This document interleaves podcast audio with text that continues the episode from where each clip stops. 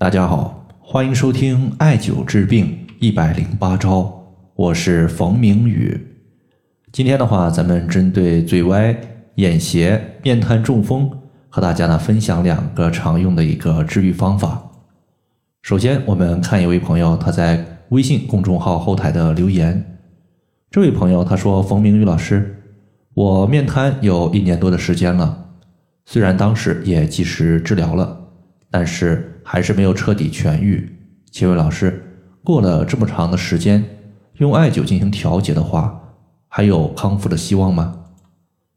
首先呢，我们要知道，面瘫它在中医之中归属于口歪眼斜的一个范畴。这个病症问题呢，实际上在生活中是比较常见的。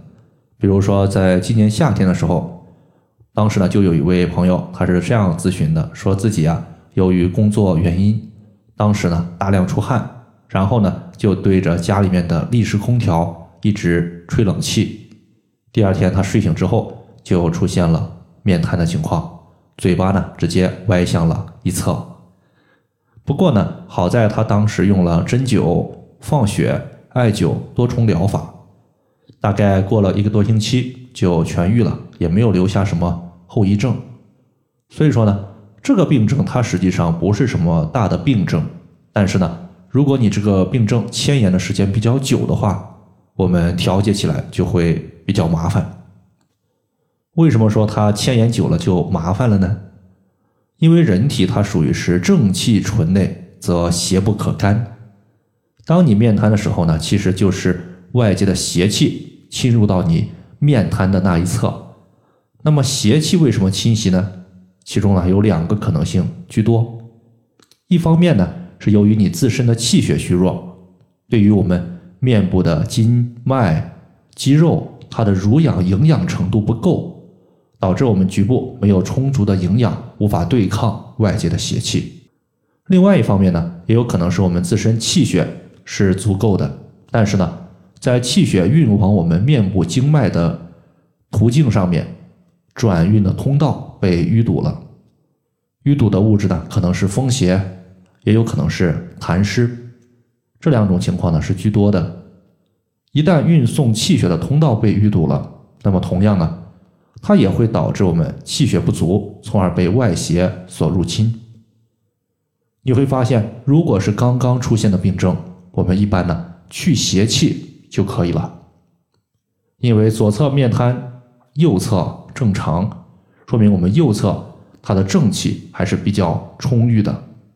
但是，一旦你的病症牵延久了，它就有可能导致我们右侧的正气也出现虚弱的情况。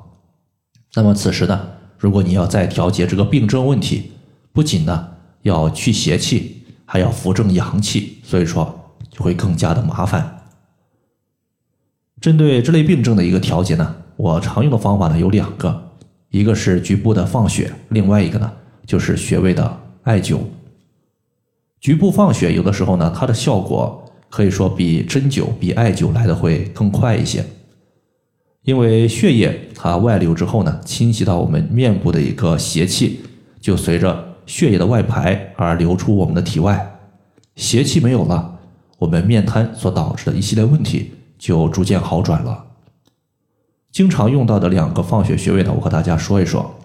第一个阿是穴，其实呢就是我们面瘫的局部患处。我们刺血的部位呢，一般就是在我们嘴角外侧的延长线上。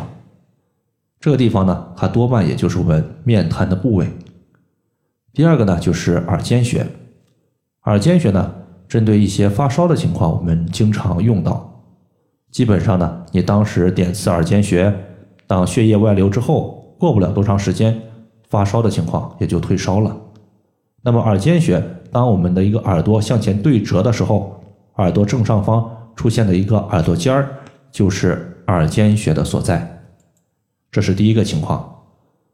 第二个的一个调节方法呢，我们用穴位艾灸也同样可行。关于穴位艾灸呢，我们重点艾灸的面瘫部位，这个大家呢应该都是知道的。所以我就不做过多的赘述，我重点说下临近穴位的一个艾灸，以及远端穴位的艾灸。临近患处的穴位呢，我在这里推荐两个，一个是翳风穴，另外一个是风池穴。这两个穴位呢，一个是在耳朵的外侧，一个是在耳朵的内侧。这两个穴位同属于少阳经，有疏散风邪的效果。在之前的节目之中，我和大家讲过，凡是哪个穴位，它的名字带有“风”字的，基本上呢和风都有关系。尤其是这些穴位，它往往都是疏散风邪的重要穴位。再加上这两个穴位距离面瘫部位比较近，所以我们作为临近的穴位进行使用。远端的穴位呢，推荐大家可以考虑用合谷穴加太冲穴。这两个穴位经常搭配在一起，经常出现，我们呢也合称为开四关，也就是打通人体手足部位的四个重要关卡。合谷穴它归属于手阳明大肠经。而大肠和肺互为表里关系，一荣俱荣，一损俱损。而肺主气，主皮毛。我们艾灸合谷穴呢，可以调节周身之气。太冲穴它归属于足厥阴肝经，中医认为肝主藏血，所以说太冲穴它有调节周身之血的效果。合谷穴和太冲穴相互搭配，可以使得我们人体之中的气血调和。毕竟气血足了，局部的病邪就可以尽快的被驱散。最后的话，我们说一下这两个穴位的所在位置。